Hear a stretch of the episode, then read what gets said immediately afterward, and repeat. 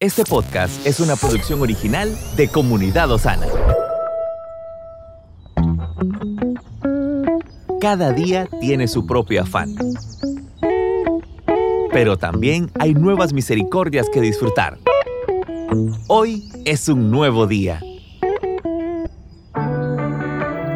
Muy buenos días amigos y amigas, es un gusto poder llegar hasta donde usted se encuentra en este momento. Quiero recordarle nuestros servicios en día domingo 8 y 11 de la mañana y de igual manera 5 de la tarde.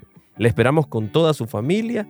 Es un tiempo para adorar, para buscar del Señor, para interceder por nuestra familia y sobre todo para ser edificados por la palabra del Señor. Hoy quiero compartir con usted una meditación que lleva por título el gran llamamiento para el Evangelio. El gran llamamiento para el Evangelio.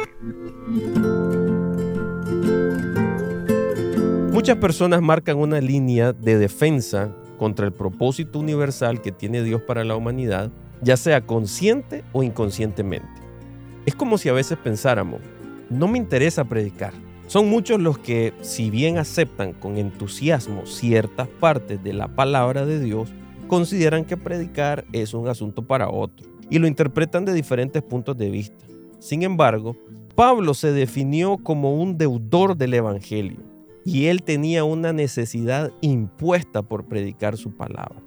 La pregunta es, ¿cómo estamos actuando nosotros? Si realmente entendemos que somos ciudadanos del cielo, debemos predicar el Evangelio a todas las personas que nos rodean todo cristiano es deudor con el mundo entero por Jesús.